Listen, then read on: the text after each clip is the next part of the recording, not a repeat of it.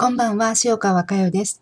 それでは、えー、3分間瞑想ともにやってまいりましょう。その前に、えー、今日のホームページから一つ読ませてください。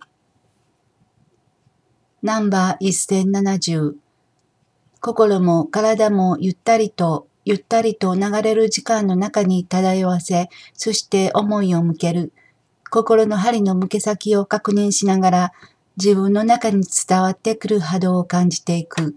そういう生活習慣が成り立っているならば、それが一番幸せな人生だと言えると思います。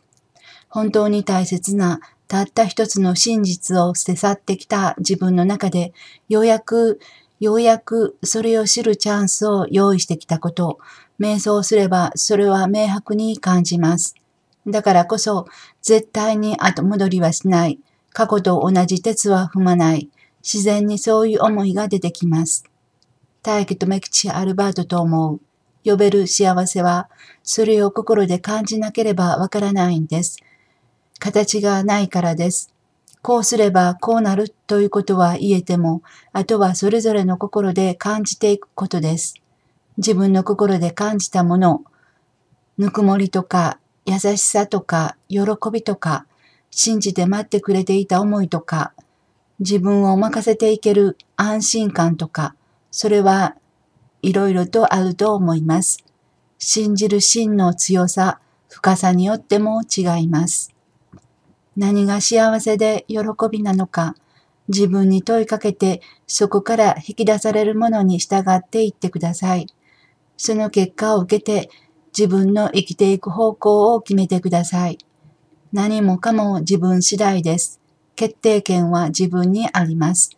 それが意識の流れの方向に合っているかどうかも全部自分のものです。それでは、えー、そのまま、スーッと大気とめ口を思ってみてください。